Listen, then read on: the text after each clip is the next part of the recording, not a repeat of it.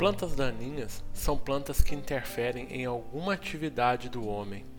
Essas plantas podem ser classificadas de várias formas, e isso nós vamos ver hoje nesse episódio. Eu sou Haroldo Machado e esse é o MIPD 47, seu podcast sobre manejo integrado de plantas daninhas.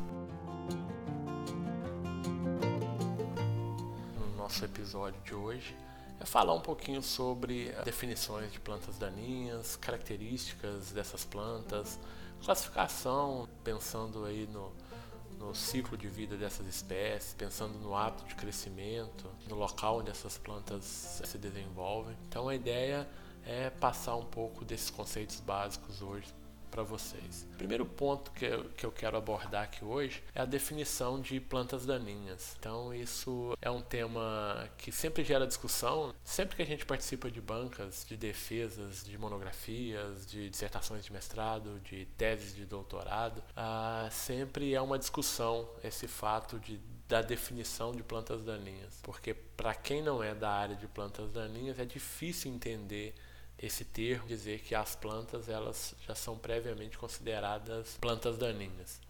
Então, na verdade, a, a, o conceito de plantas daninhas, ou a definição de plantas daninhas, é uma definição antropocêntrica, né, que eu sempre digo. A gente considera as atividades do homem como sendo o centro. Então, qualquer planta que esteja interferindo negativamente na atividade do homem, ela é considerada uma planta daninha. Então, às vezes é comum você ouvir os termos planta espontânea, planta competidora, planta invasora, mas uh, o que a gente adota por definição clássica, então seria o termo plantas daninhas. Então, reforçando o conceito, plantas daninhas são aquelas espécies que estão direta ou indiretamente interferindo em alguma atividade do homem, seja competindo com as culturas de interesse, milho, soja, feijão, algodão, seja interferindo na atividade de transporte de cargas, por exemplo, em ferrovias, em rodovias, seja na produção de energia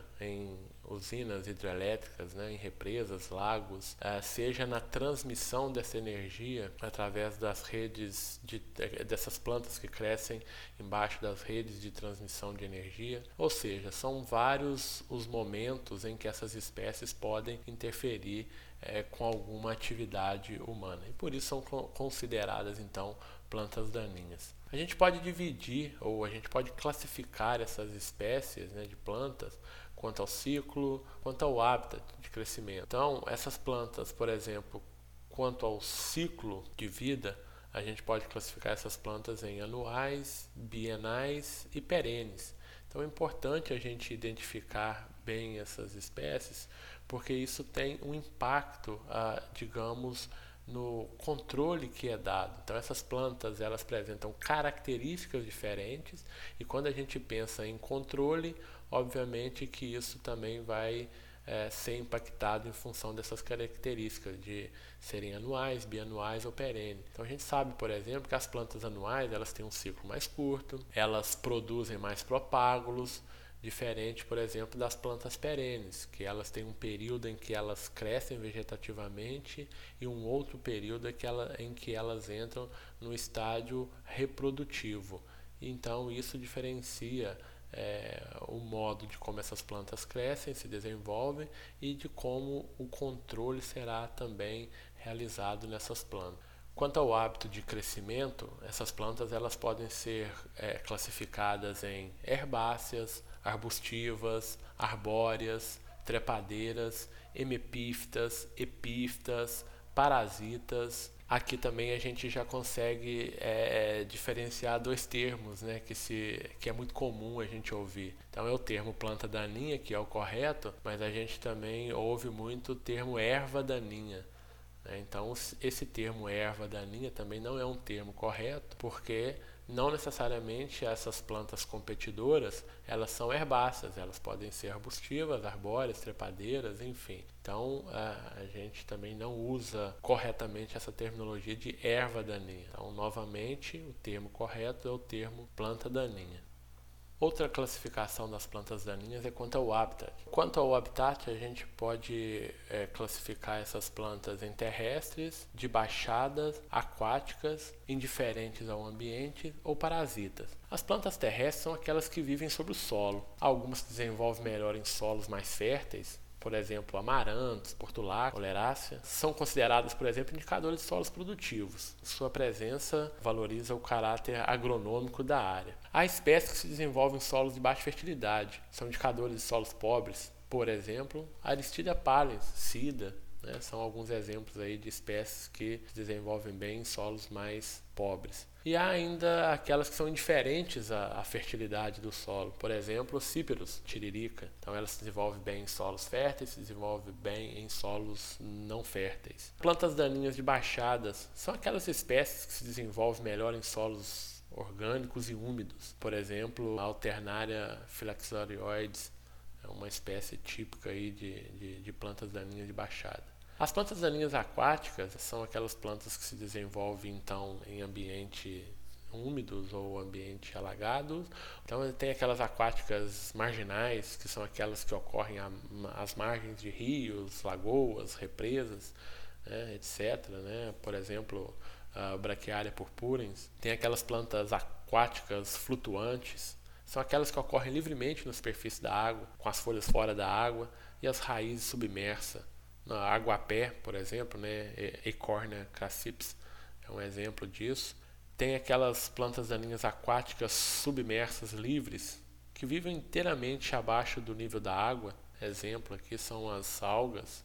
Tem também aquelas aquáticas submersas ancoradas, que são aquelas que ficam é, submersas com as raízes presas ao fundo. Exemplo, a elódia, né, ou Egéria densa, uma, um exemplo característico. Tem aquelas aquáticas emergentes, que são aquelas que possuem as folhas na superfície da água e as raízes ancoradas no fundo. Exemplo, taboa, né, a tifa angustifolia. Existem também aquelas plantas daninhas de ambientes indiferentes, que são aquelas que vivem tanto dentro como fora da água. Exemplo, a Echinocloa. Né? A Echinocloa é um gênero né, de plantas daninhas comum até na cultura do arroz e podem estar presentes, né, essas espécies desse gênero podem estar presentes tanto no arroz irrigado como no arroz de sequeiro. Bom, classificadas essas plantas daninhas quanto a seu ciclo, quanto ao seu ato de crescimento e quanto ao seu habitat, nós vamos falar um pouquinho sobre uma outra característica dessas espécies, que é a agressividade que essas plantas daninhas possuem. Então essas plantas, elas são consideradas agressivas no ambiente é, em função de algumas características. Por exemplo, essas espécies consideradas daninhas, elas possuem uma elevada capacidade de produção de disseminos. Né? O que, que são isso? É, são sementes, bulbos, tubérculos, rizomas, estolões. É, um exemplo é amarantos retroflexos. Uma planta de amarantos ela pode produzir aí até 120 mil sementes. Né? Então é uma quantidade bem elevada. Um outro exemplo é Cíperos rotundus, também é conhecido como tiririca. Né? É, apenas um tubérculo em 60 dias pode produzir 126 tubérculos. E cada um tubérculo desse da tiririca possui cerca de 10 gemas que, quando separadas, fragmentadas, em função, por exemplo, do manejo do solo, revolvimento do solo, aração, gradagem, podem gerar cada um tubérculo desse gerar uma planta nova, ou seja, cada tubérculo pode é, gerar, na verdade, 10 plantas, né? cada gema dando origem a uma planta. Uma outra característica que confere agressividade às plantas daninhas é a manutenção da viabilidade, mesmo em condições desfavoráveis. Um exemplo é a Convulus arvensis, em que as sementes, por exemplo, permanecem viáveis mesmo após aí 54 meses submersas em água ou depois de passarem pelo, pelo aparelho digestivo de, de, de suínos, bovinos e mantêm a, a viabilidade quando passam pelo aparelho digestivo, por exemplo, de ovinos e equinos, e só perdem o poder germinativo se passarem pelo aparelho digestivo de aves. Então, essa manutenção da viabilidade é uma outra característica muito forte que confere agressividade a essas plantas daninhas. Uma outra característica importante também é a capacidade de germinar e emergir em grandes profundidades. Um exemplo, a aveia brava, a avena fato, consegue germinar até 17 centímetros de profundidade. Pomoeia, por exemplo, as cordas de viola, em média, essas espécies né, de pomoeia conseguem germinar aí até uma profundidade de 12 centímetros. Euforbe heterófila, conhecida como amendoim bravo, né, com sementes de Euforbe heterófila, conseguem germinar até 20 centímetros de profundidade do solo. Uma outra característica da agressividade das plantas daninhas é a grande desuniformidade no processo germinativo devido aos complexos processos de dormência, né, que é uma das estratégias de sobrevivência dessas plantas daninhas. Outra característica associada também são os mecanismos alternativos de reprodução. Por exemplo, o sorgo alepense, né, o capim maçambará, reproduz por semente e rizoma. A grama seda, sinodon dáctilo, por sementes e estolões. Cíperos rotundos, que é a tiririca, pode se reproduzir então por sementes e por tubérculos. Uma outra característica de agressividade é a facilidade de dispersão dos propagos para grandes distâncias, né? seja pela água, pelo vento, por animais, pelo homem, por máquinas. Né? Então, são vários os mecanismos de dispersão das sementes dessas plantas daninhas. Então, é fácil dispersar essas plantas daninhas pelo ambiente. Uma outra característica né, da agressividade é o rápido desenvolvimento e crescimento inicial. Então, muitas plantas daninhas crescem e se desenvolvem mais rápido que, do que outras, né, ou a cultura de modo geral. Na cultura da cebola, por exemplo, né, as plantas daninhas dominam facilmente a cultura quando essa é conduzida aí por semeadura direta. Então, em cultivos de soja, braquiária plantagínea, por exemplo, tem grande facilidade para dominar a área quando o controle não é efetuado no momento oportuno. Né? E a gente vai falar um pouco mais à frente que nesses casos, por exemplo, a dessecação da área, falando de soja e braquiária, é importante que seja bem realizada. É, área de digitarem solares, enfim, essas gramíneas elas são importantes e a gente deve manter é, a área livre da presença dessas, dessas plantas aí no período de entre safra, né? Por exemplo, em, após a, a, o safrinho do milho antes da cultura de verão. Né? Geralmente a sucessão aí é soja, é milho e soja. Milho na safrinha e soja na safra. Só voltando um pouquinho aqui, que eu não comentei anteriormente, né? que a gente pode classificar essas plantas daninhas ainda em plantas daninhas comuns e plantas daninhas verdadeiras. O que é uma planta daninha verdadeira? Né? São aquelas plantas que não são melhoradas geneticamente, que são rústicas quanto ao ataque de pragas e patógenos, são aquelas plantas que se desenvolvem em diferentes ambientes, seja ambientes férteis ou ambientes não férteis, né, em condições é, inapropriadas ao desenvolvimento, por exemplo, de culturas. Então essas são as plantas daninhas verdadeiras. E tem as plantas daninhas comuns, que na verdade, o que é uma planta daninha comum? Geralmente a gente trata essas plantas daninhas comuns como sendo aquelas uh, tigueras, que são resto de culturas ou semente da, da, da cultura que está se desenvolvendo no campo após a colheita da safra. Então, o milho ele pode ser considerado uma planta daninha comum. Então, se eu colho uma lavoura de milho naquela área, ficam sementes de milho e essas sementes germinam e elas vão estar dentro da lavoura da soja, então o milho passa a ser uma planta daninha comum, assim como a soja pode ser uma planta daninha considerada comum em lavoura de milho, quando você planta o milho em sucessão à soja. Então hoje essas plantas daninhas ditas comuns, elas são muito importantes por causa dos sistemas de produção. A gente vai falar um pouco mais à frente. Então hoje o que, que a gente tem? O problema de controlar soja RR em lavouras de milho RR, em controlar milho tiguera, milho RR em lavouras de soja RR. Então a gente vai falar também para vocês o que é um milho RR, o que é uma soja RR. Então mais à frente a gente vai entrar nesses detalhes aí para que vocês fiquem sabendo o que é isso, ok? Então plantas daninhas verdadeiras são problemas. Então hoje maior ainda com algumas espécies com biótipos resistentes. E plantas daninhas comuns também são problemas hoje em dia, pelo fato dessas plantas serem melhoradas geneticamente para tolerarem a determinados herbicidas. Então, o que dificulta o manejo também em determinadas situações. Bom, e quais são os prejuízos causados pelas plantas daninhas? Na verdade, esses prejuízos causados pelas plantas daninhas, eles podem ser prejuízos diretos ou prejuízos indiretos. Quando a gente fala em prejuízos diretos, né, nós estamos falando, por exemplo, que as plantas daninhas elas podem reduzir a qualidade do produto comercial em razão da presença de sementes, por exemplo, picão preto, bidens pilosa, junto à, à fibra do algodão, sementes de capim carrapicho, sencros equinatos, junto ao feno, sementes de carrapicho carneiro, acantospermo ríspido, por exemplo, aderido à lã, tubérculos de tiririca se desenvolvendo em tubérculos de batata. Então, são características né, que vão reduzir é, a presença dessas espécies, vão reduzir a qualidade do produto comercial. O outro prejuízo direto que essas espécies impõem, porque elas são responsáveis pela não certificação de sementes de culturas, quando estão colhidas né, junto com as sementes de determinadas espécies de plantas daninhas proibidas. Por exemplo, o leiteiro, né, Euphorbia heterófila, o arroz vermelho, que é a Oryza sativa, capim sambará, que é o sorgo alepense, e o feijão miúdo, né, a Vigna unguiculata. Então é comum também impedir a certificação de mudas de torrão como é o caso de mudas cítricas produzidas em viveiro infestado com tiririca. Né? Então, um outro prejuízo direto. Soma-se a esse prejuízo direto ainda a capacidade que algumas espécies possuem de intoxicar animais domésticos em pastagens.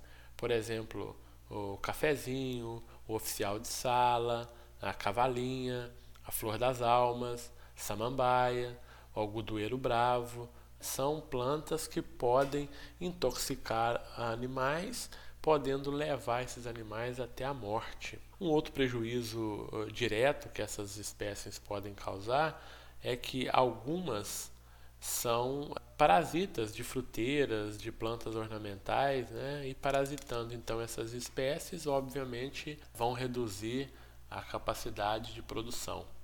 Então, outras espécies de plantas daninhas podem, por exemplo, reduzir o valor da terra, como é o caso da tiririca, da losna brava, né? a tiririca cíperos rotundos, a losna brava Artemisia velotum.